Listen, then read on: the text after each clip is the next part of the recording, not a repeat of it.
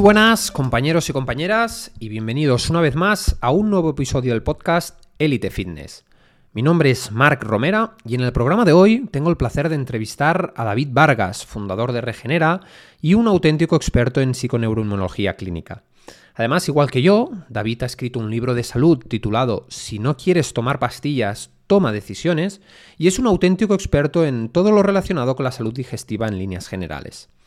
En el programa de hoy hablaremos con nuestro invitado acerca de microbiota, psiconeuroinmunología, hablaremos también eh, de ayuno intermitente, de edulcorantes, de permeabilidad intestinal, de dieta ancestral, del gluten y de muchas otras eh, cosas más. Pero antes de pasar a la entrevista de hoy, te recuerdo que si quieres estar al corriente de todo lo relacionado con la salud integral, la nutrición integrativa, el ejercicio físico, los ritmos circadianos o incluso todos aquellos aspectos relacionados con la gestión emocional, puedes visitar mi blog en www.elite-mediofitness.es, así como seguirme en mis redes sociales con el nombre elite fitness.es para estar al corriente de cualquier novedad. Por último, también puedes contactarme a través de mi correo info mediofitness.es para cualquier otra cuestión. Así que si estás preparado, ahora sí, empezamos.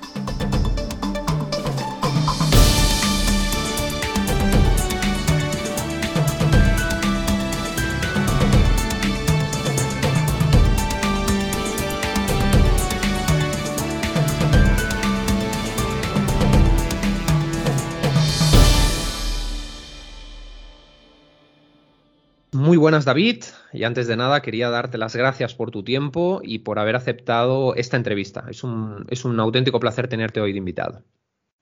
Hola Marc, muchas gracias por invitarme, un placer estar aquí contigo. antes de nada, si te parece, como hago con cada invitado del podcast, eh, me gustaría que nos contaras un poco a qué te dedicas y dilucidara un poquito las dudas acerca de lo que es la psiconeuroinmunología clínica.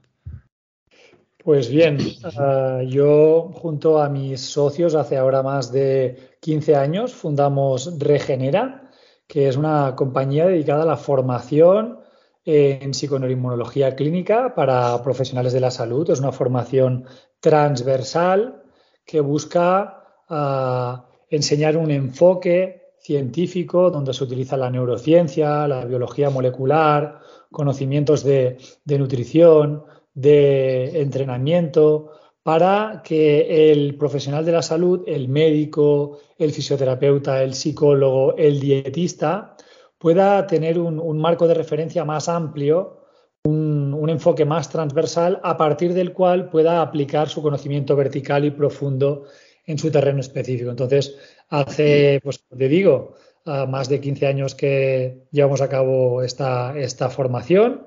Han pasado ya más de 2.000 profesionales de la salud por, nuestra institución académica y en paralelo pues también tenemos clínicas de psiconeuroinmunología donde atendemos tanto a, personas eh, de la calle que tienen síntomas eh, digestivos, inmunológicos o metabólicos, a la vez que también ayudamos a, deportistas a mejorar en su rendimiento y en su salud. ¿De dónde, de dónde nació esa, esa, necesidad, esa idea de, crear Regenera? Qué bueno, pues ah, tanto ah, yo como mis socios estudiamos en su momento, antes de estudiar psiconeuroinmunología, antes de estudiar biología molecular, antes de estudiar dietética, lo primero que estudiamos en la universidad fue fisioterapia. Y tuvimos la, la suerte de tener un profesor que tenía un enfoque muy global.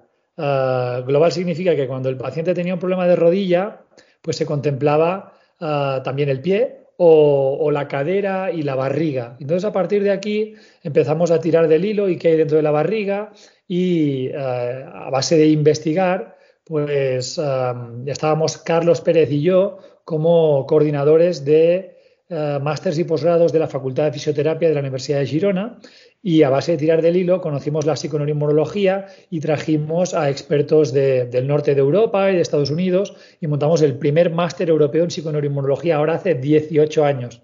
Y allí éramos coordinadores y alumnos y nos eh, enamoramos profundamente de, este enfoque, de este enfoque que va mucho más allá de solo entender la biología, sino que integra la biología, la neurociencia y la propia vida de, nuestros pacientes. Y a partir de aquí, pues empezamos a remar. Al principio ah, éramos unos bichos raros, porque hoy en día hablar de entrenar con la barriga vacía es algo casi obvio, pero hace 15 años cuando íbamos a, recuerdo, a la facultad de, Educación Física de INEF en Barcelona y hablábamos del el entrenamiento con la barriga vacía, recuerdo que casi, casi nos tuvimos que ir corriendo en una ocasión. O sea que eh, es, nosotros eh, llevamos muchos años en esto y hemos podido ver cómo ha ido mutando la sociedad y el propio paciente y es, es muy interesante. la, verdad es que es una historia fascinante y eh, ha crecido mucho todo, sobre todo, ya te digo, a nivel de español, todo el tema de la psiconeuroinmunología. Em, y enhorabuena también, enhorabuena por, el trabajo y por el crecimiento que estáis teniendo, eh, fruto de, pues eso, de un trabajo constante y de una gran labor profesional.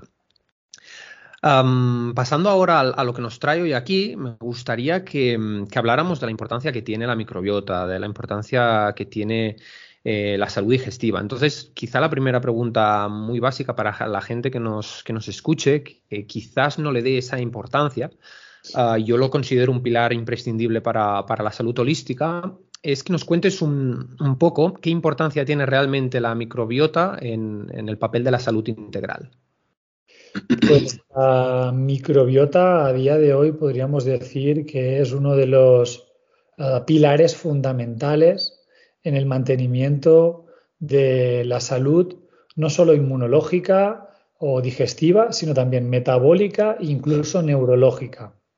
En los últimos 20 años ha habido una alud, ha habido una avalancha de, estudios que relacionan la microbiota con cada uno de los órganos de, nuestro cuerpo.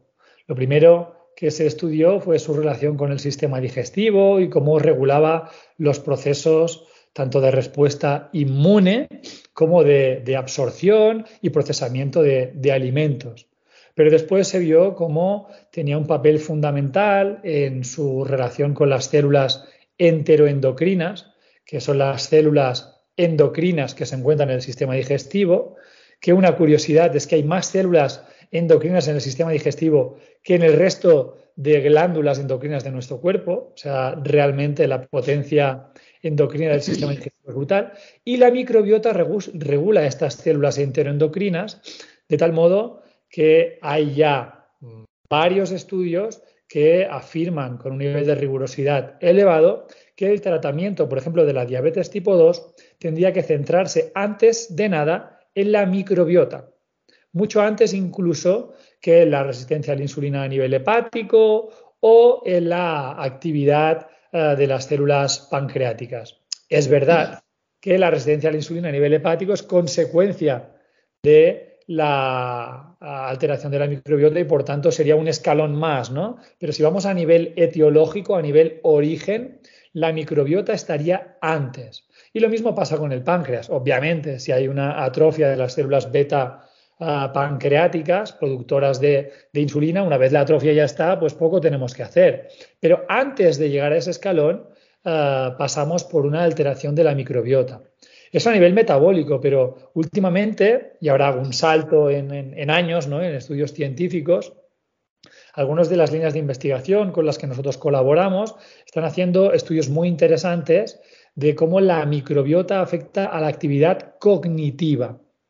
Ya no solo neurodegenerativa ah, y su relación con, con, enfermedades tan graves como es la demencia, o no solo en neuroinflamación y su relación con depresión, ambas creo que son bastante conocidas, sino ya incluso cognitiva. El estado de tu microbiota determina tu capacidad cognitiva al nivel memoria. Eso eh, es muy potente. ¿eh? Realmente los últimos estudios que se están viendo a nivel de microbiota nos enseñan cómo la neurología está regulada por la microbiota. Y para acabar, y, sin enrollarme mucho más, diría que realmente la microbiota es la interfaz que une el eh, organismo a nivel interno y eh, nuestro entorno a nivel externo. Esta interfaz, si funciona de un modo adecuado, permitirá que haya un alineamiento, un encaje entre la vida exterior y la vida interior. Cuando la interfaz está alterada por diferentes motivos, que entiendo que ya hablaremos de ellos, la comunicación entre el mundo interior y exterior se altera y empieza a darse lugar a patologías de todo tipo. Entonces, de manera clara, podemos decir que es imposible lograr una salud integral sin cuidar nuestra microbiota. Absolutamente imposible. Es como decir que quieres eh, correr ultra trails sin cuidar la salud de, tus pies y de tus rodillas. Genial. ¿Cómo afecta concretamente la diversidad microbiana a la obesidad? La diversidad microbiana es uno de los ítems más importantes a los que se hace referencia en los estudios científicos como indicador de salud eh, de la microbiota. La pérdida de diversidad, y se han hecho estudios en sociedades cazadoras recolectoras, como los, eh, por ejemplo, los Yanomami eh, o los Hadza, y lo que se veía es que por diferentes motivos, entre ellos la exposición a, la naturaleza de un, modo mucho más salvaje, de un modo mucho más wild, ¿no? Eh, hace que la diversidad bacteriana sea, eh, en comparación a la diversidad que tienen poblaciones occidentales, en este estudio que comparaba los Hadza con la sociedad italiana o estadounidense, veíamos que la diversidad era como tres veces mayor en las sociedades cazadoras recolectoras. Pues este indicador de, de diversidad bacteriana lo que nos enseña es la capacidad de responder específicamente del sistema inmune y, por tanto, de tolerancia a la eh, inflamación, digamos. Y sabemos a día de hoy que la inflamación y la obesidad son dos mecanismos que van cogidos de la mano. ¿Cómo se logra una diversidad, una óptima diversidad microbiana? Bueno, pues en realidad ah, en la pregunta está la respuesta. La palabra diversidad va a tener ah, una relación directa con el número de inputs diversos que reciba tu organismo del mundo exterior. Por eso lo que hemos dicho antes, cuando tienes una relación con la naturaleza mucho más salvaje, ¿no? El número de inputs en forma de ah, microorganismos de la tierra, en forma de relación con eh, animales, insectos, plantas muy diversas y también con los diferentes momentos eh, del año en forma de estaciones, van a provocar solo esto. Es una diversidad tan enorme en cuanto a inputs si lo comparamos con el mundo occidental, donde los inputs son tan estandarizados y tan rutinarios y, la limpieza, que está muy bien, ¿no? Porque ha aportado algunas cosas muy buenas, la, higiene a nivel de salubridad e infecciones, pero claro, a costa de reducir muy mucho la diversidad bacteriana. De aquí la hipótesis de la higiene que, que se desarrolló hace algunos años y que habla de la necesidad de estar en contacto pues, con la naturaleza, con la con la tierra, con los animales. Solo eso ya es, es, una diferencia brutal en cuanto a la diversidad que presentan pues, las personas eh, que vivimos en la sociedad occidental versus los que viven en un entorno más natural, que nosotros por suerte vivimos aquí, eh, o por lo menos eh, yo vivo aquí cerca de la naturaleza, en Andorra, y eso es, una, es un punto a favor, ¿no? Después a nivel de alimentación pasa exactamente lo mismo. Cuando la alimentación es a base de 3, 4 alimentos, y pensémoslo bien, cuando hacemos recomendaciones nutricionales a pacientes y les quitamos pues pan, pasta, harinas, ¿no? dice, ¿y ahora qué voy a comer? Es que voy a comer siempre fruta, verdura, carne y pescado, qué aburrido. Yo le digo, no, analicemos bien qué alimentos son los que comes a, lo largo de tu día. Si comes un bocadillo con embutido por la mañana, si a la hora de comer comes un plato de pasta con tomate, si a la hora de merendar te comes algo de bollería y para cenar te haces unas tostadas con tortilla, el 70% de tu, ah, de tu comida es trigo. El 70%, entonces tienes un único input o un input dominante que lo que hace es organizar tu microbiota en base a ese input. Por tanto, ah, lo primero que habría que hacer es diversificar el tipo de alimentos con el que estamos en contacto, pues frutas de todo tipo, verduras de todo tipo, variar en los tipos de pescado, variar en los tipos de carne, ese, eh, esa relación con una mayor diversidad nutricional. Y si es de origen ecológico y también acorde con la estacionalidad, muchísimo mejor. Solo eso, solo esas dos cosas, alimentación y relación con la naturaleza, van a impactar brutalmente en nuestra diversidad y, por tanto, nos van a permitir tener una respuesta mucho más específica de un modo a nivel inmunológico y una mejor tolerancia a la inflamación. Y acerca de, perdón, acerca de la de esa diversidad nutricional, ¿qué opinas de enfoques mm, quizás restrictivos en según qué macronutrientes o en según qué alimentos, ¿no? Eh, cuando no están vinculados, por supuesto, a una, patología. ¿eh? Digamos, que están teniendo últimamente mucho auge dietas eh, cetogénicas, por ejemplo, en muchos casos mal pautadas o con ausencia de vegetales o incluso dietas carnívoras. ¿Esto lo ves como una intervención a corto plazo o también como una pregunta recurrente que me hacen como un estilo de vida? Para mí, ah, desde mi conocimiento de biología molecular, ah, el ser humano es omnívoro no hay ningún tipo de duda. Ah, el, aparato digestivo desde un punto de vista anatomofisiológico no ofrece ningún tipo de duda al respecto.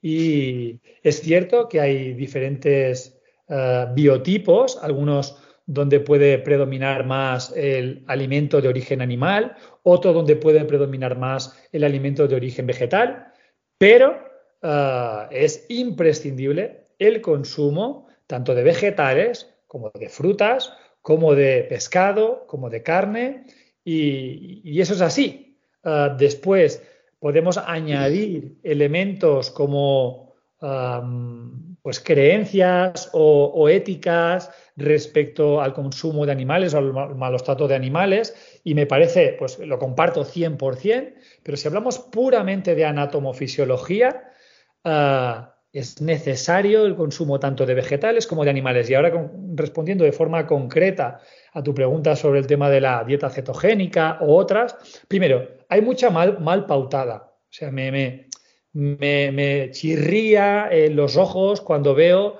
inflarse a, la gente a comer bacon y, queso y, y demoniza la patata. No, a ver, eh, por favor, una cosa sería una dieta cetogénica bien pautada, ¿no? Eh, donde sí van a haber vegetales y otra es una dieta cetogénica mal pautada. La dieta cetogénica bien pautada es una estrategia, es una herramienta terapéutica en determinados escenarios metabólicos e inmunológicos que puede ser muy útil puede ser muy útil. Por ejemplo, la dieta cetogénica, los primeros estudios nacen de su intervención en pacientes con epilepsia. Y ahí se vieron buenos resultados.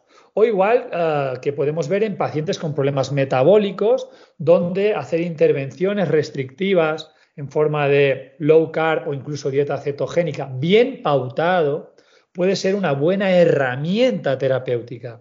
Pero es una herramienta que tiene que eh, tener un objetivo personalizado, claro y diseñado en el tiempo. Eh, desde mi punto de vista, el enfoque a través de macronutrientes no tiene demasiado sentido si no es para una estrategia terapéutica concreta. Si estamos hablando de estilo de vida, lo que vemos es que las sociedades cazadoras recolectoras que no presentan enfermedad, desde las antípodas, desde Oceanía, pasando por África y acabando por eh, la, Amazonas, hay gran diversidad en el modo en el que se alimentan. Algunas con eh, grandes cantidades de carbohidrato, como es, por ejemplo, uh, los de con hasta un 70% de patata dulce, ¿no? Y algunos, como pueden ser los inuit, ¿no? Los esquimales, con prácticamente ausencia de carbohidrato. Yo diría que eso es más una elección eh, en base a cómo se sienta la persona o una estrategia terapéutica, pero desde luego eh, demonizar los carbohidratos de origen vegetal o, de las frutas cuando no tienes ningún tipo de problema o cuando, por ejemplo, eres un deportista de élite y se necesita un aporte extra, no tiene ningún sentido. Por tanto, para acabar, te diría que no es un sí o un no, es un para qué de forma concreta y además bien pautado, porque si no ya es eh, una locura. Exacto, sí, sí. Además, concuerdo perfectamente en el que mm, tendremos, con el auge de estrategias como el ayuno intermitente, la dieta cetogénica, tendemos a demonizar mucho, y ya no solo alimentos, sino ciertos macronutrientes como el carbohidrato, que tienen mucho sentido atendiendo, como dices, al principio de individualidad, al contexto. Eh, no podemos tratar e igual una persona con síndrome metabólico eh, sedentaria que, trabaja todo el día en una oficina con una persona, pues como dices, pues deportista, eh, que tiene mucho sentido incluir el carbohidrato en torno al entrenamiento y que además a nivel digestivo pues no tiene ningún tipo de, patología, ¿no? y más conociendo pues beneficios como por ejemplo el almidón resistente, ¿no? Que aún hay gente que desconoce eh, lo beneficioso que puede ser para la salud digestiva introducir patata, boniato, eh, arroz, incluso eh, plátano maduro, etcétera, ¿no? del, que hablamos a, menudo nosotros. te quería decir que mm, también he visto algunos perfiles, sobre todo ahora no recuerdo el nombre, hay una persona muy famosa por realizar una dieta carnívora en Instagram, eh, cruda además. Entonces quería que nos explicaras, que nos dieras tu, que nos ofrecieras tu opinión al respecto acerca de cómo afecta, según qué alimentos crudos, a la salud digestiva y si realmente puede ser beneficioso o perjudicial para la salud en líneas generales hacer esta práctica. A ver, eh, nuestro eh, aparato digestivo, la anatomía de nuestro sistema digestivo es la que es gracias a la aparición del fuego. Es decir, antes de que existiera el fuego, el proceso digestivo era muchísimo más complejo y nuestra anatomofisiología digestiva era otra. Y es gracias a la aparición del fuego donde el procesamiento parcial de los alimentos extradigestivos, es decir, cuando nosotros calentamos los alimentos gracias al fuego, hay un procesamiento previo fuera de nuestro cuerpo. Y ese procesamiento de los alimentos nos permitió una mejor absorción de determinados nutrientes y se habla incluso de cómo la aparición del fuego jugó un papel indispensable en la reducción del tamaño del tubo digestivo y el crecimiento de nuestro cerebro.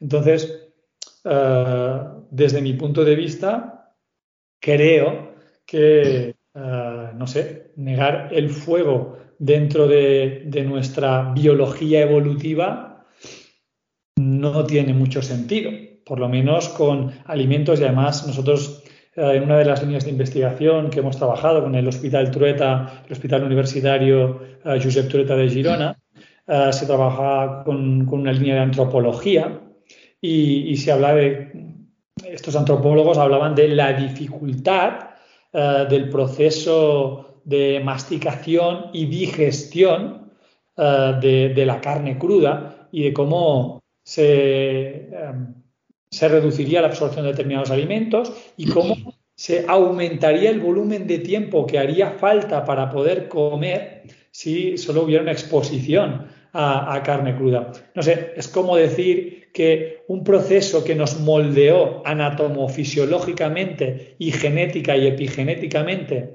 y que fue un antes y un después en la historia de la humanidad, que es la aparición del fuego, negarlo ah, para mí no tiene demasiado sentido. Sí que es cierto pues, que los vegetales crudos ah, nos ah, permite la, relación con determinados fitoquímicos, determinados bioflavonoides, incluso, incluso fibras no fermentables que ah, son positivas para aumento del volumen fecal y también para el peristaltismo intestinal. Y ahí, pues sí que es algo natural, ¿no? La relación con vegetales de un modo crudo, pero sobre todo para con la carne y, el pescado, es negar un proceso natural eh, dentro de nuestra evolución. Esa es mi, opinión.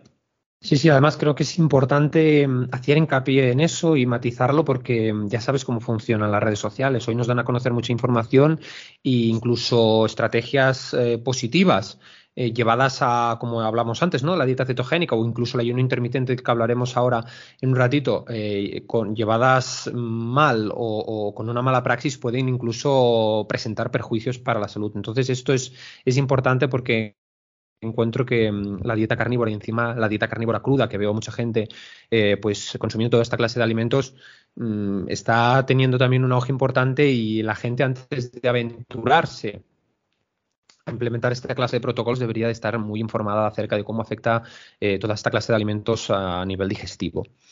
Antes hemos hablado de, o hasta ahora hemos hablado de microbiota. ¿Qué, quiere decir exactamente el término disbiosis y cómo afecta la disbiosis al resto de patologías eh, digestivas? Disbiosis, eh, en realidad, eh, término muy amplio y si vamos puramente a la palabra, si, si desgranamos la palabra, dis viene de desequilibrio, biosis de bacterias o bacteriano. Entonces, disbiosis significa desequilibrio bacteriano. Podemos encontrar una disbiosis oral en el equilibrio bacteriano eh, en nuestra boca, puede ser una disbiosis en el intestino delgado, por ejemplo, el SIBO es un tipo de disbiosis, o puede ser una disbiosis en el colon, que sería la más clásica, o cuando la gente habla de disbiosis, que la relaciona más con eh, ese desequilibrio bacteriano a nivel del colon. Si entendemos el concepto de disbiosis globalmente, cualquier desequilibrio bacteriano que afecte tanto a la diversidad como al sobrecrecimiento, como a la reactividad inmunológica eh, a nivel bueno, a nivel epitelial o a nivel intestinal, porque no solo es eh, en, el intestino, también puede ser en la piel, ¿no? Como esa disbiosis afecta a la respuesta inmunitaria. Todo eso es el, paso previo, como decíamos antes, para el desarrollo de enfermedades de todo tipo. Si estamos hablando a nivel digestivo, pues tendrás en una fase inicial problemas de absorción, tendrás problemas de reactividad contra antígenos, desarrollo de intolerancias o desarrollo incluso de alergias, pero es que a nivel interno, eso va a desembocar en un estado de inflamación de bajo grado, que puede dar lugar a resistencia a la insulina, que si se combina con sedentarismo y una carga calórica excesiva va a dar problemas de intolerancia a la glucosa, paso previo a diabetes tipo 2, que a nivel cerebral va a afectar el metabolismo del triptófano y su conversión a serotonina y eso va a afectar a nuestro estado anímico y también a nuestro sueño, ah, que a nivel inmunitario vamos a perder tolerancia inmunológica y puede haber una respuesta cruzada y desarrollar autoinmunidad. La disbiosis es ah, el primer escalón de alteración de esa interfaz que hemos visto antes, que era necesaria para mantener el equilibrio de nuestro uh, mundo interno. Y acerca, has, comenzado, has mencionado ahora um, un tema interesante que también me preguntan mucho por, mensaje privado y es que hemos hablado de, has hablado de, de intolerancias y una pregunta recurrente que me suelen uh, hacer llegar los, los clientes es si las intolerancias alimenticias se pueden revertir, es decir, una intolerancia a la lactosa, una intolerancia o hipersensibilidad al gluten. ¿Qué, opinión te merece esto? Pregunta súper interesante y muy larga de responder. ¿eh? las intolerancias, habla de ellas eh, la doctorada en nutrición Lucía Redondo, que es profesora nuestra en nuestro máster de psiconeuroinmunología clínica de Regenera. Ella da la asignatura de alimentación y habla de las intolerancias y hace una eh, separación de las mismas muy interesante.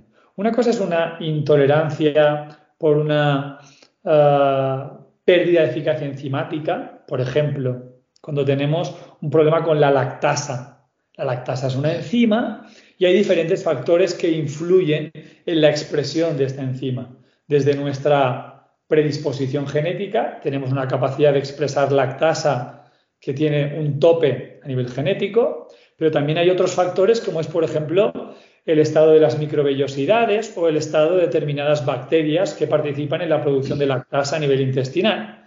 Entonces, por diferentes motivos y sin profundizar, si hay un déficit de lactasa, la capacidad para descomponer el disacárido lactosa en dos, en eh, eh, la, lactosa descomponerla en glucosa y galactosa. Entonces, está reducido y eso va a dar problemas de eh, irritación intestinal y una respuesta en forma de descomposición, por simplificar. Eso es un tipo de intolerancia por déficit enzimático. La parte que tiene que ver con la esfera genética no es mejorable. La parte que tiene que ver pues, con el epitelio, las microvellosidades, la microbiota, es parcialmente mejorable. La pregunta es si es necesario mejorarlo para poderme exponer a los lácteos. Eso sería otro tema.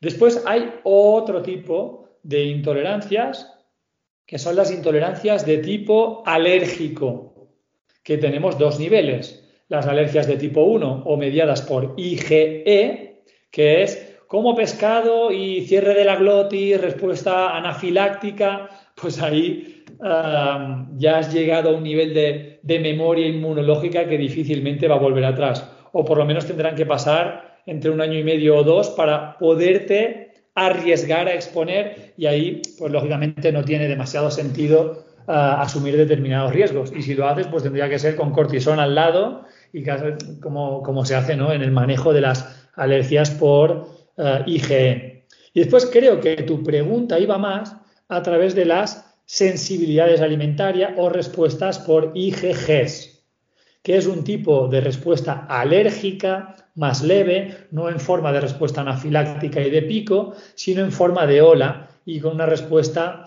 de 3 a 5 días. Más difícil identificar con qué tipo de alimentos, que va generando una inflamación de bajo grado, difícil de manejar para el terapeuta y el paciente. Y ahí debemos entender que la producción de IgGs es consecuencia de linfocitos B. Linfocitos B es un tipo de célula inmunitaria que tiene capacidad de hacer memoria. Y cuando nosotros hacemos memoria contra, un, contra una proteína, por mucho que sea IgG y no haga una respuesta anafiláctica, va a haber memoria.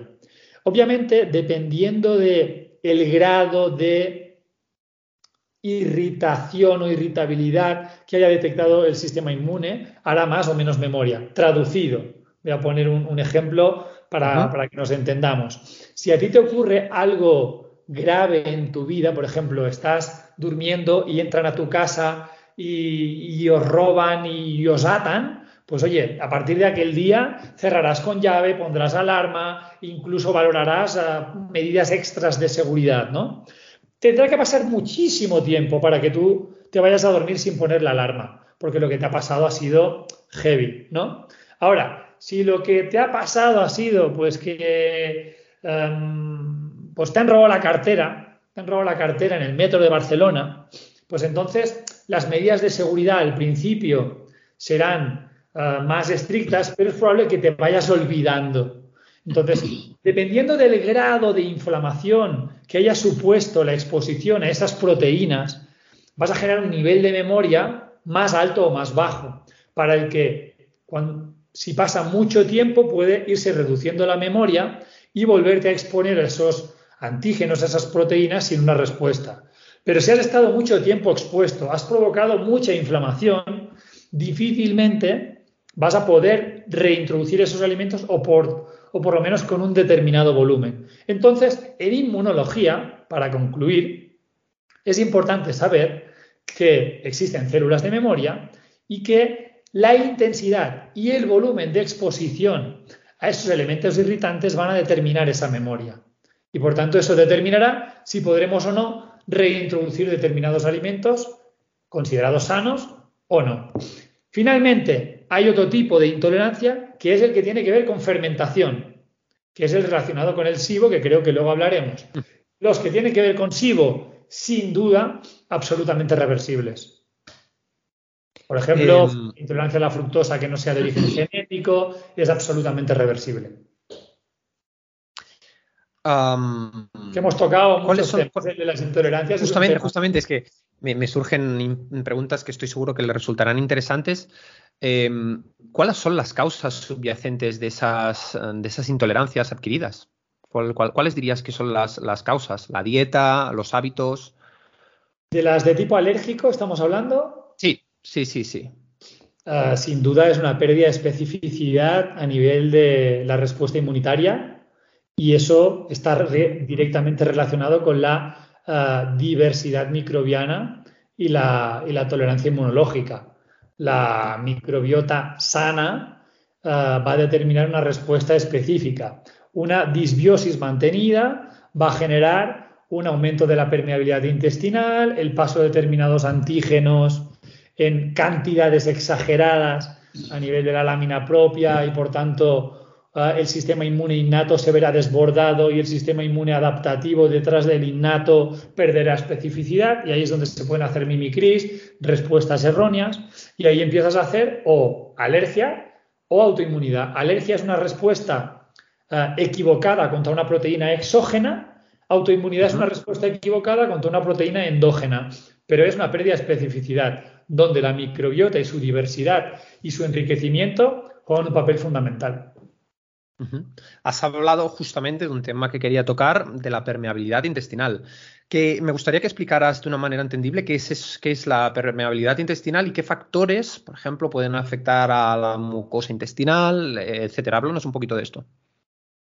La permeabilidad intestinal eh, hasta cierto punto es fisiológica. A nivel del intestino, eh, sobre todo a nivel del intestino delgado, encontramos una única capa de enterocitos, es como una, única capa de ladrillos, ¿no? ¿no? No hay muchas capas de ladrillos, sino una al lado del otro, que eh, tienen esa dimensión justamente para que los alimentos puedan ser absorbidos y entre ellos hay lo que se llaman los tight junctions o uniones herméticas, son unas proteínas que mantienen eh, adheridos los ladrillitos, los enterocitos uno al lado del otro, ¿no? Es el cemento que pega los ladrillos, pero es parcialmente eh, impermeable eh, o parcialmente permeable, porque ante determinados inputs nutricionales e inmunológicos, esos enterocitos se separan para que pueda haber el paso de alimentos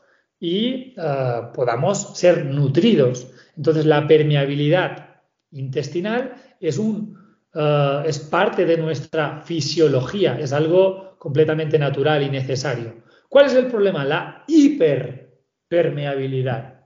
Es decir, que esa apertura, esas compuertas que deberían estar cerradas en la mayor parte del tiempo, se mantengan abiertas en la mayor parte del tiempo, por diferentes motivos.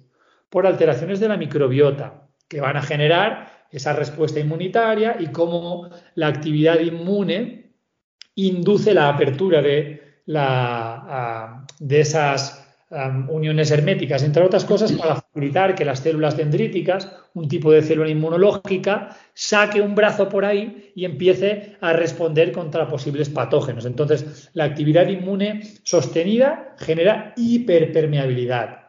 El consumo de alimentos eh, demasiadas veces al día. Eh, pensad que si antes hablábamos del fuego como un elemento que nos moldeó, eh, la ausencia de nevera también nos moldeó. La nevera no hace muchos miles de años que existe, más bien hace, no sé, 100 años o un poquito más, como mucho, ¿no? Entonces, nuestra capacidad para consumir alimentos ah, muchas veces a lo largo del día es muy reciente. Entonces, cada vez que comemos se abren las compuertas y nuestro, nuestra fisiología digestiva no está preparado para eso. De hecho, cualquiera de los oyentes que nos esté escuchando sabrá que comiendo menos veces al día, y comiendo sano, solo por eso mejora su sistema digestivo, porque mejora el tiempo en el que la barrera está cerrada. Entonces, exponerme demasiadas veces a alimento hace que las compuertas se abran. Después hay determinados alimentos que complican el asunto, donde el gluten, el ah. gluten como macromolécula que encontramos en diferentes tipos de cereales,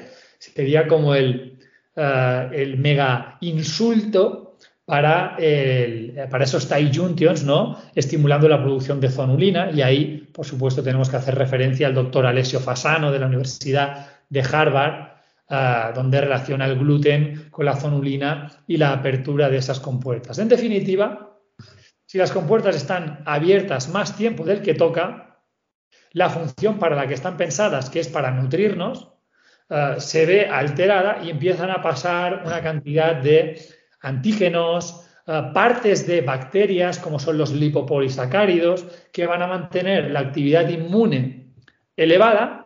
Y ese es el primer paso para inflamación, ya sea de medio, bajo, incluso alto grado, trastornos inmunológicos, alergias, que es lo que hemos visto antes, autoinmunidad, trastornos metabólicos, como por ejemplo puede ser una tiroiditis de Hashimoto, que sería la combinación de autoinmunidad y trastorno endocrino, trastornos de resistencia a la insulina, trastornos de neuroinflamación, etcétera, etcétera, etcétera. Ese sería el mecanismo de la permeabilidad intestinal o de la hiperpermeabilidad intestinal. Además, has hecho mención a algo muy interesante, eh, de lo que todo el mundo habla, pero también ahí sigue existiendo un gran público que desconoce. Has hecho mención a, que no debemos o, que, que, debemos espaciar, en todo caso, eh, muchísimo más las comidas de lo que nos hace creer el dogma tradicional de comer constantemente y eso da eh, un sentido lógico eh, a la inclusión del ayuno intermitente en nuestras vidas, ¿no? Y me gustaría que, explicaras un poquito, eh, lo, he hablado en mi, en mi, libro, el manual del ayuno intermitente, pero me gustaría que tocáramos el tema de cómo el ayuno eh, ayuda al sistema digestivo, a su reparación y también de cómo activa el complejo motor migratorio muy necesario entre, entre comidas.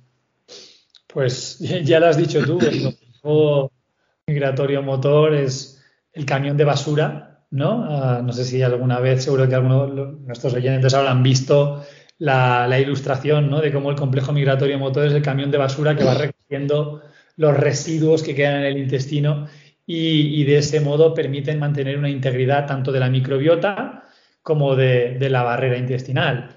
Ah, además de eso, el, eh, el propio tiempo sin exposición, es decir, por un lado está el, complejo migratorio motor que va recogiendo la basurita que va quedando remanente y puede dar lugar a sobrecrecimiento de determinados alimentos, que puede dar eh, problemas de fermentación, que puede dar problemas de disbiosis, ¿no?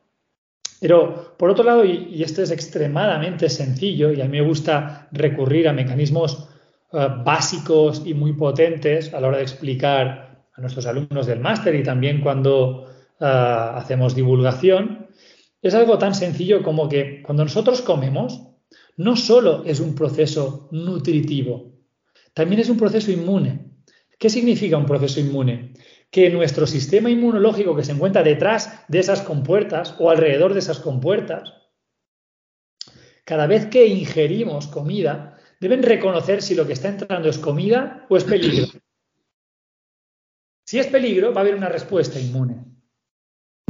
Entonces, solo por el hecho de comer menos veces, hay menos actividad inmune. Y como el, gran problema de nuestra sociedad es la inflamación crónica ah, de bajo grado, solo por el hecho de comer menos veces, nuestro sistema inmune tiene que reconocer menos veces si es comida o es peligro. Y por tanto hay menos actividad inmune, o lo que se llama la, ah, la leucocitosis postpandrial, la liberación de células inmunitarias después de comer, que es tan sencillo como que comer inflama de forma fisiológica. Aunque comas sano, comer inflama.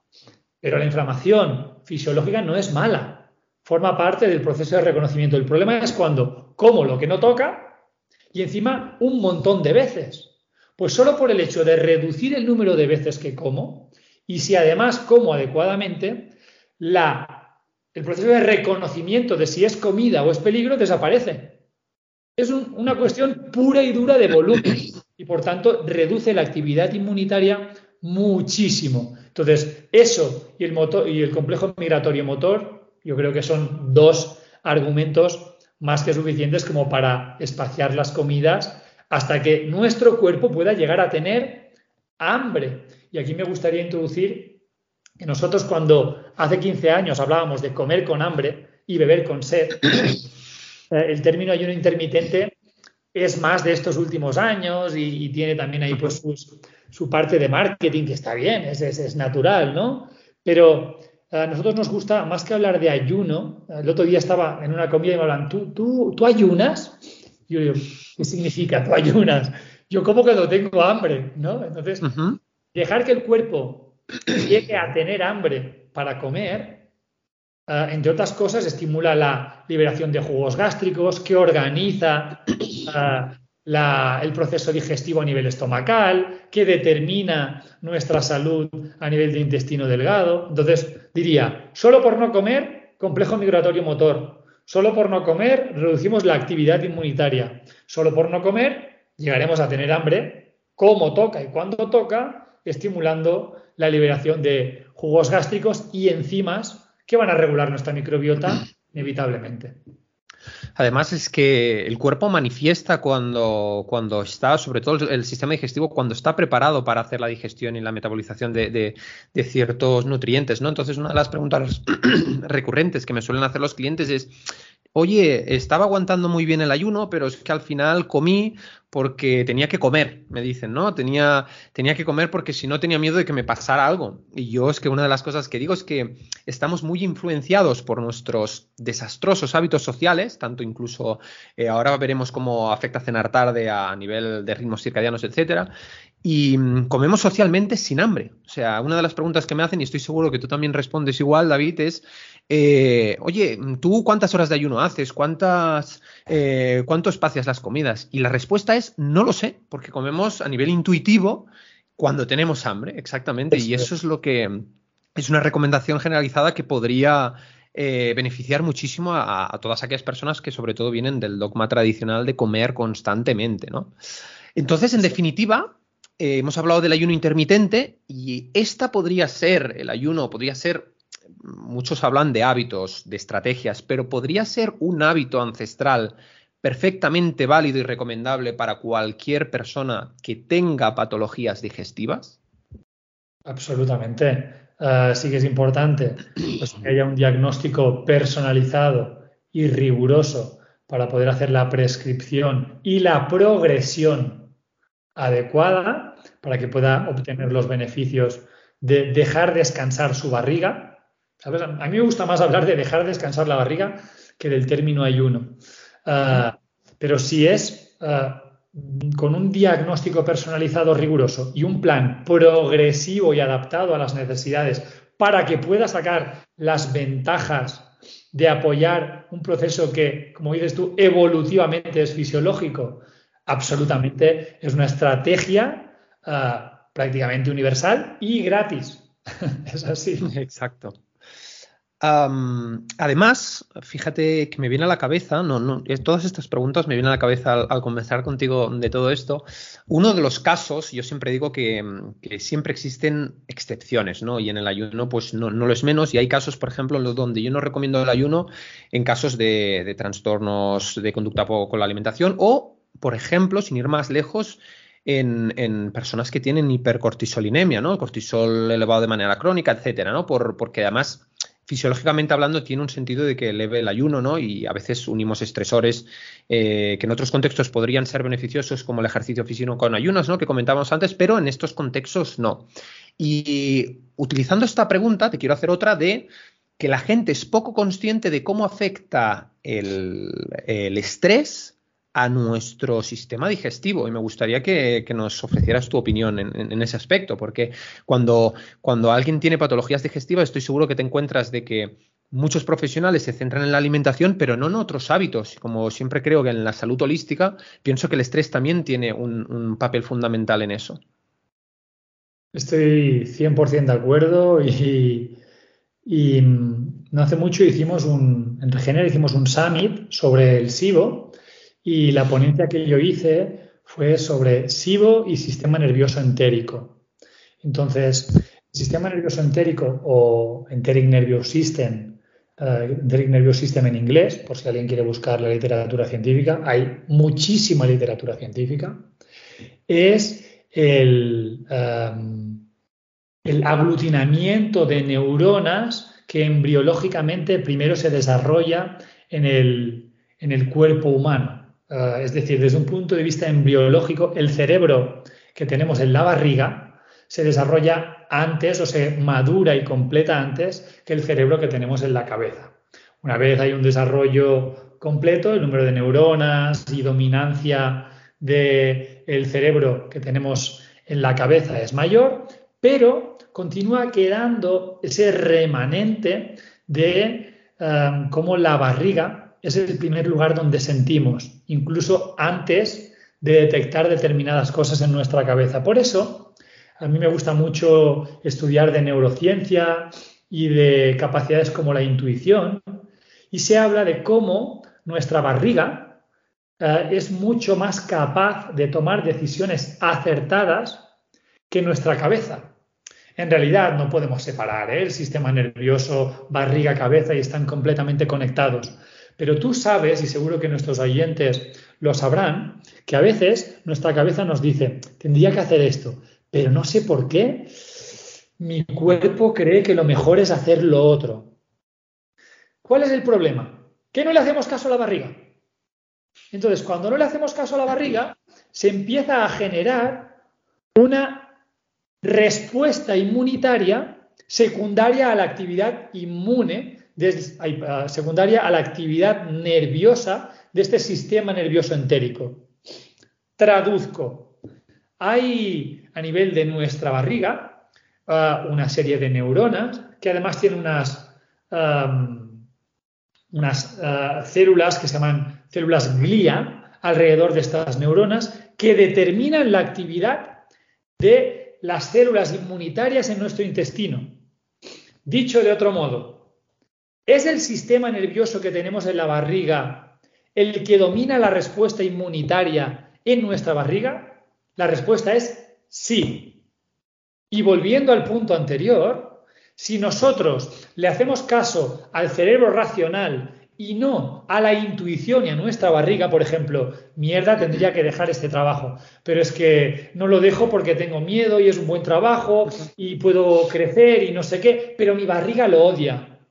La respuesta nerviosa de ese sistema nervioso entérico va a dar lugar a una amplificación de la respuesta inmunológica, dando lugar a que cuando me exponga a antígenos, pueda dar lugar a respuestas por intolerancia, respuestas alérgicas, puedo hacer respuestas cruzadas y hacer mimicry y autoinmunidad.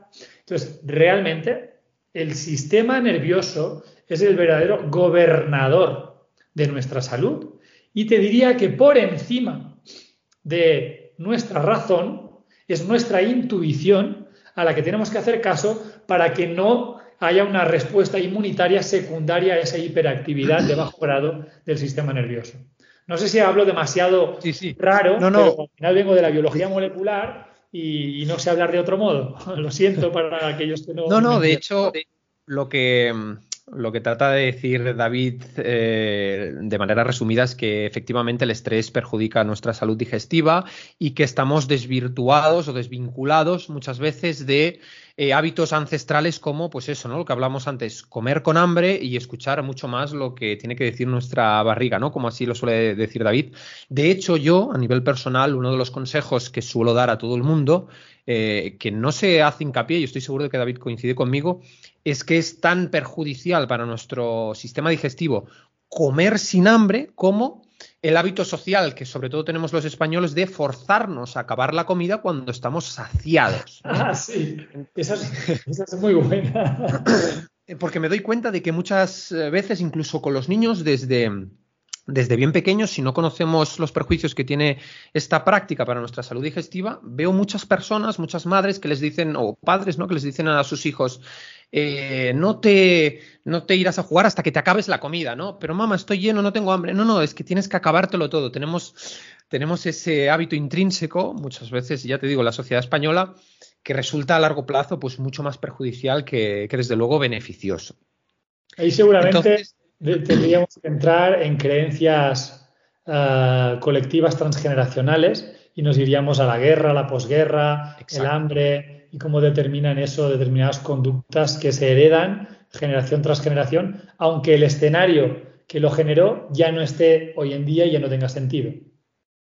Completa, completamente de acuerdo. Es simplemente porque mm, eh, si entendemos, yo siempre he dicho que es mucho más fácil lograr un cambio, un cambio de hábitos, sobre todo si entendemos el por qué lo hacemos. Entonces, si la gente es consciente de que comer sin hambre y acabarse la comida, incluso cuando se está saciado, son conductas perjudiciales para nuestro sistema digestivo, probablemente eh, pueda tomar mm, decisiones más racionales y conscientes eh, para poder cambiar estos hábitos.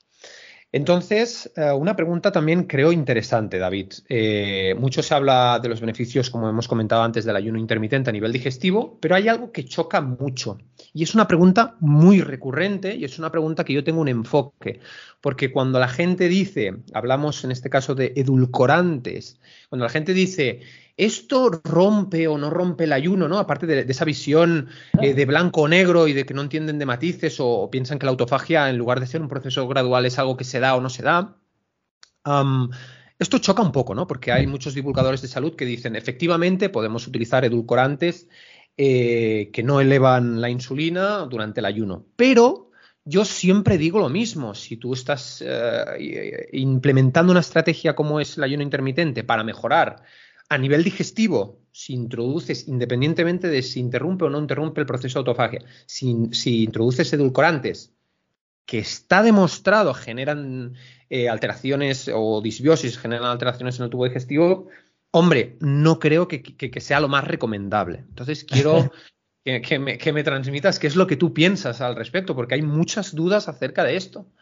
Me, gusta lo que dices de, de ese fenómeno social de creencia de que la autofagia es un interruptor de sí o no, igual que hay insulina sí o no, igual que hay beta oxidación sí o no, o la ruta mTOR sí o no.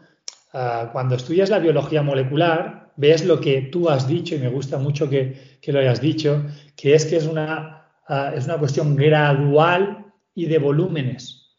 Entonces, eso es lo primero que, que hay que entender de, la biología, cambiar el enfoque de interruptor por enfoque de volúmenes y, de progresiones. Y respecto al tema de los edulcorantes, hay, hay un poco de, incongruencia porque ah, estamos hablando de a nivel digestivo y me argumentas respecto a autofagia o a insulina. Ah, sabemos que son dos sistemas diferentes que están relacionados entre sí, tu intervención es para el sistema digestivo, entonces, aunque no suba ah, los niveles de glucosa ni la insulina, pero tiene impacto a nivel de, la microbiota oral, estomacal, ah, y por tanto, la repercusión a nivel digestivo existe. Ah, no, es que esta intervención la hago a nivel metabólico, vale, pues entonces me podrá encajar. De nuevo, en función del objetivo que tengas, la herramienta será adecuada o no.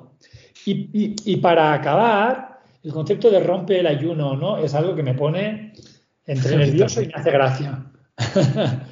Porque si en lugar de hablar de romper el ayuno, habláramos de come cuando de verdad tengas hambre, y para eso hace falta liberarte de algo que también has hecho referencia tú y me ha gustado mucho, de los miedos, de los miedos de qué va a pasar si no como, ¿no? Cuando eres capaz de liberarte de verdad de eso y conectarte de verdad con tus instintos, con tu biología, con tu intuición, pues oye, a lo mejor alguna mañana, a las 11 de la mañana, como el día anterior, pues cenaste poco y resulta que llevas dos, tres días entrenando mucho, pues oye, tienes un hambre que alucinas. Y aquel día, pues te apetece comer jamón y fruta y comerte unas nueces, un aguacate, porque es que te lo está pidiendo el cuerpo. Aquí introduciría otro elemento que es que la gente de un modo mm, convencional hace un abordaje de la dieta diario o de las calorías diario. Y eso es un error garrafal, garrafal. Habría que enfocarlo mucho más semanalmente. ¿Por qué digo esto? Algo tan sencillo como el entrenamiento, el entrenamiento de una cierta intensidad, pues a un nivel anaeróbico, genera deuda de oxígeno. Esa deuda de oxígeno se va a supercompensar durante las 48 72 horas posteriores al entrenamiento. Y a lo mejor tú acabas el entrenamiento con las catecolaminas muy altas y no tienes mucho hambre. Pero los dos o tres días después, no sabes por qué tienes mucha hambre, porque estás supercompensando la deuda del día anterior. Entonces, hay que dejar de ver lo que he comido hoy y hay que empezar a confiar en nuestro sistema digestivo y su relación con nuestros núcleos eh, hipotálamo, hipófisis, controladores de los niveles de energía. Y entonces, un día a lo mejor como menos y yo el otro día a lo mejor como más y simplemente, y de nuevo vuelvo a liberarnos de los miedos y confiar en nuestra biología. Para eso es verdad que hay que recuperar la microbiota, eh, realizar una alimentación sana, eliminar determinados parásitos y hongos que van a determinar apetencia por determinados alimentos, pero cuando tu microbiota está sana, cuando te has liberado de esos miedos, cuando confías en tu sistema neuroendocrino, tu cuerpo te pedirá cuándo tiene hambre y cuándo no. Y dejaremos de hablar de romper o no romper el ayuno y hablaremos de comer con hambre de un modo fisiológico. Me encanta, me encanta coincidir contigo en, el enfoque que tienes, David, porque también has hecho mención a algo que, que suelo yo hacer muchísimo hincapié en redes sociales. Y es que existe una fobia por contar calorías o contar gramos. Tengo incluso muchos clientes que intento ayudarles a cambiar sus hábitos a largo plazo, que es lo que realmente genera resultados y cambios de vida. Y me dicen, oye, Mar, ¿cómo sé eh, si las calorías de esto debería de pasar alimentos? Y aparte de que Estamos, aquí me gustaría hacer mención a dos cosas, David. Lo primero es que existe esta tendencia, ¿no? Eh, esta moda a hablar mucho del estilo de vida ancestral, pero lo hacemos, somos incongruentes porque lo hacemos para algunas cosas sí y para otras no. Yo le digo, mm, probablemente tus ancestros contaban calorías o si podían comer, comían hasta sentirse saciados, porque esto es una, una incongruencia, ¿no? Hago dieta ancestral, evolutiva, cetogénica, lo que sea, pero por otro lado, tengo el dogma de contar calorías. Y luego otra cosa que me ha hecho, me, ha despertado realmente simpatía porque eh, compartimos la misma visión, es que la gente que, se basa su dieta o sus resultados en las calorías que entran, salen, lo primero es que nuestro cuerpo no es un metabolismo pasivo, no, no, es un sistema cerrado en el que tanto entro, yo controlo el flujo de entrada y el flujo de salida. Eh, ¿Cómo utilicemos Em, las calorías que entran a través de una alimentación depende de nuestro estado metabólico, de nuestro estado del sistema digestivo, depende de tantos factores que es imposible atreverse a decir que nosotros podemos controlar nuestro balance energético sin tener en cuenta infinidad de, cosas que pueden dar lugar a, un margen de error muy grandes. Por ejemplo, una misma dieta con, una, con, unas mismas calorías en una época determinada del año, donde estamos más relajados, tenemos el cortisol más bajo, niveles más elevados de testosterona, nos exponemos más al sol, mayor serotonina, etcétera, pueden generar respuestas diametralmente opuestas a las de esa misma dieta en un periodo de estrés, en un periodo en el que estamos afrontando pues, unas exigencias profesionales, etcétera, ¿no? Entonces, lo que digo siempre, desde luego, yo tampoco abogo por, por, defender eh, eso de contar calorías y pienso más lo que, lo que estamos hablando, ¿no? Lo que veo que tú también defiendes. Una alimentación intuitiva, escuchar, aprender a escuchar a nuestra alimentación y sobre todo también, pues en muchos casos, diferenciar lo que es un hambre real de, no, de, un hambre hedónica, ¿no? De una ansiedad o, de desconectarnos de estos, lo que hablamos antes, de estos desastrosos hábitos sociales que nos inducen, eh, no sé si fomentados por la tradición en parte, por, por, el sobre, por, por la industria alimentaria, pero nos inducen a comer recurrentemente y alejarnos de nuestro mecanismo evolutivo de que controla el hambre y saciedad pues, a través de nuestro hipotálamo, etcétera. Entonces, me ha encantado que, dijeras esto. Y mm, antes de, pasar a esta pregunta, también has dicho algo súper interesante, súper interesante, y es algo de lo que nadie habla, que me dices, ¿cómo? Porque me lo pide el cuerpo. Te quería preguntar justamente, porque creo que es muy interesante decirlo en este programa, cómo nuestro sistema digestivo o en concreto nuestra microbiota nos condiciona a generar conductas de persecución hacia alimentos específicos según nuestro estado, según nuestras necesidades, ¿no? ¿Por qué a veces tenemos apetencia por alimentos más salados? ¿Por qué en épocas de estrés donde se eleva el cortisol nos apetece alimentos más dulces, etcétera? Me gustaría que, me pudieras eh, comentar esto, ¿no? Que es súper interesante. Pues uh, antes de que comamos nosotros, comen nuestras bacterias. Es decir, cuando nosotros nos ponemos comida en la boca, antes de que esta comida entre en forma de nutrientes a nuestro medio interno, ah, hay un procesamiento a cargo de estos microorganismos. Y el procesamiento, que es un nombre, como te diría, mm, como médico o, o científico, no es otra cosa que darles de comer. Es decir, las bacterias, los hongos, los parásitos que tenemos eh, en nuestro intestino y con los que convivimos, mm, cuando hablamos de procesamiento es, se comen los alimentos y ellos al metabolizarlos generan una serie de metabolitos de los que después nosotros también nos beneficiamos si es en simbiosis o nos perjudican si, es en disbiosis. ¿sí? Entonces, eh, antes de que nosotros comamos, comen nuestros microorganismos. Y recogiendo lo que habíamos hablado antes de la diversidad bacteriana y de la exposición a mucha diversidad nutricional, es el tipo de alimento que nosotros vamos a ingerir el que va a determinar el número de colonias bacterianas o el tipo de colonias bacterianas que van a sobrecrecer. Por tanto, si yo como mucho de un alimento, va a haber un sobrecrecimiento de las bacterias o de los hongos o de las levaduras que se alimentan de ese alimento. Y volvemos al ejemplo del 70% de lo que como es trigo, pues hay una desviación de la microbiota hacia, una, um, hacia un sobrecrecimiento de este tipo de bacterias que se alimentan y que se benefician de ese, de ese alimento, de, ese, de, ese, de esos cereales. Entonces es tan sencillo como que antes de que coma yo, comen ellas. Y en base a lo que comen ellas, crecen más y mueren. Si yo no como determinadas cosas, mueren determinadas bacterias. Si yo como determinadas cosas, crecen determinadas bacterias, determinados hongos. ¿Cuál es el problema? Que cuando la organización de la microbiota ya está muy estancada, muy, muy instaurada, y esos, esos hongos, esas levaduras, están sobrecrecidas y dominando esa microbiota, nos van a generar apetencia, van a influir en nuestra apetencia por los alimentos y nos van a pedir que comas más pan. Dice, no, no, eh, dime que deje lo que quieras, pero el pan no.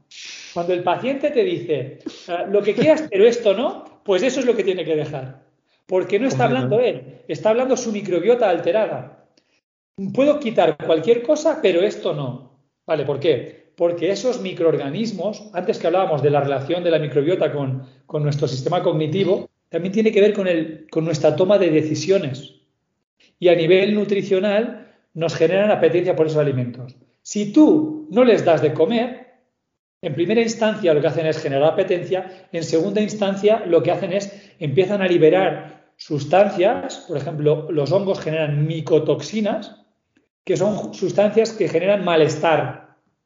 Y entonces tú dices, ostras, que me encuentro, me encuentro mal. No, no, sí que tengo que comer pan. Yo es que si no como pan me siento mal. Ahí es necesario empoderarte cognitivamente para saber que en primera instancia te va a apetecer y en segunda instancia te vas a encontrar mal. Cuando te estés encontrando mal es porque se están muriendo y antes de morir lo que hacen es liberar micotoxinas para engañarte y poder sobrevivir. Si tú no les das de comer, después de encontrarte mal de golpe, ¡pum! ¡Uy! No sé por qué ahora me empiezo a encontrar bien, porque es cuando han empezado a morir. Entonces, determinan nuestra apetencia por dos vías. Una, hedónica. Dos, a través de, de hacerte sentir mal. Entonces, ahí es muy importante el acompañamiento del profesional, el objetivo claro, el diagnóstico personalizado para eh, poder soportar eh, determinadas dificultades y romper determinadas barreras. Claro, además, una de las cosas que, me gusta hacer hincapié a las personas que tienen una visión muy reduccionista acerca de, la alimentación y de las, eh, de las respuestas que se dan cuando comemos, es que me encuentro, por ejemplo, en muchos casos que viene una persona que me dice, yo es que durante el día puedo comer muy bien y mientras estoy activo genial, pero luego llega por la noche y me apetecen, es cuando me siento en el sofá y me apetecen eh, el dulce, el chocolate, etcétera, ¿no? Y yo le digo también que, mm, eh, que, no, no, somos conscientes de la relación que tienen ciertos alimentos en nuestro circuito, en nuestro círculo de recompensa cerebral y en cómo eso afecta a la liberación de ciertos neurotransmisores que modulan eh, nuestro estado de ánimo, ¿no? Es decir, por ejemplo, eh, cuando tenemos el cortisol elevado, las catecolaminas elevadas, eh, cuando estamos pasando por situaciones pues, de mucho estrés, etcétera, mucha gente acusa pues, que se le cierra el estómago, ¿no? están, todo eso viene orquestado pues, por, una clase, por, por una sinergia de sistemas em, hormonales, etcétera, ¿no? Unos glándulas, etcétera. Pero cuando reducen nuestro nivel de cortisol, muchas veces el hipotálamo, que no es tonto y venimos de un contexto en el que premiaba el consumo de energía porque garantizaba la supervivencia, nos dice, eh, que he estado mucho tiempo gastando energía y ahora quiero, eh, quiero volver a comer y sabemos, la industria sabe que aquellos alimentos hiperpalatables, aquellos alimentos procesados, nos generan placer y reducen el cortisol. Y de ahí también una de las conductas que además eh, se vuelve, mm, se generan adicciones, ¿no? Porque todo el mundo, curiosamente, cuando está en el sofá de su casa, llega a casa, dice, ahora, que es cuando me relajo, es cuando me apetece esta clase de alimentos. Que supongo que te encuentras en muchos casos con esto, ¿no? También, David. Eso es muy interesante y tiene diferentes rutas eh, neurológicas y moleculares que lo explican. Y entre ellas se, generan pues solapamiento. Una es la que has dicho tú, el momento en el que el sistema nervioso detecta que el episodio del día donde tengo que gastar se ha acabado y ahora es el momento donde tengo que eh, ingerir, ¿no? Eso, el switch de, uff, me relajo, no solo es me relajo, es dejo de estar cazando y ahora es el momento donde tengo que reponer y llenar los almacenes. Eso está directamente relacionado con uno de los principales mecanismos de la psiconeuroinmunología, que es la asociación de procesos neurológicos. Cuando dos neuronas disparan a la vez, permanecen juntas. ¿Qué significa eso? Dentro de nuestro cerebro, cuando yo me siento en el sofá, cling, es como el perro de Pavlov. ¿Sabes que Pavlov es campanilla, comida, campanilla, comida y solo campanilla, salivas? Pues me siento en el sofá, como. Me siento en el sofá, como. Me siento en el sofá. ¿Qué pasa? Nuestro cerebro dispara ese mecanismo. A la vez que um, otro dato importante es que nuestra microbiota va variando a lo largo del día y no es la misma por la mañana que por la noche. Por eso muchas veces por la mañana no nos apetecen determinadas cosas y por la noche sí. Entonces, la suma de estos tres elementos y algún otro del que podríamos hablar también, ah, que tendría más que ver con, con la esfera emocional, pero mm, no hace falta, la suma de estos factores hace que el momento del día más peligroso sea justamente eso. Y te diría que el momento más peligroso de la semana es justamente el fin de semana. aquí, para mí, la solución pasa por entender que la alimentación sana o los hábitos sanos no son un esfuerzo, sino que son una recompensa. Es el único modo en el que eso se puede mantener en el tiempo, porque si se continúa vinculando al esfuerzo, es inevitable que tenga un principio y un final. Mientras que si, se vincula a la recompensa, por ejemplo, yo puedo comer una pizza un día, ¿no? Pero es que al día siguiente mi cuerpo enseguida me dice, uff, necesito comer sano. Es como que me permito eso, pero al día siguiente, uff, necesito la recompensa de sentir algo fresco en la boca, necesito la recompensa de sentirme la barriga bien, necesito la recompensa de no sentir la boca seca. Cuando es una recompensa y no es un esfuerzo es cuando es sostenible en el tiempo. Si es un esfuerzo, ah, no hay nada que hacer, porque los momentos de relajación no pueden combinarse con esfuerzos. Yo, en ese sentido, cuando, cuando le digo a la gente que tiene que eliminar, que un primer paso para mejorar la salud es eliminar los ultraprocesados, desde luego, y, los azúcares, la gente me dice, hombre, Marc, pero no, puedo consumir esto ni que sea una vez por, por semana.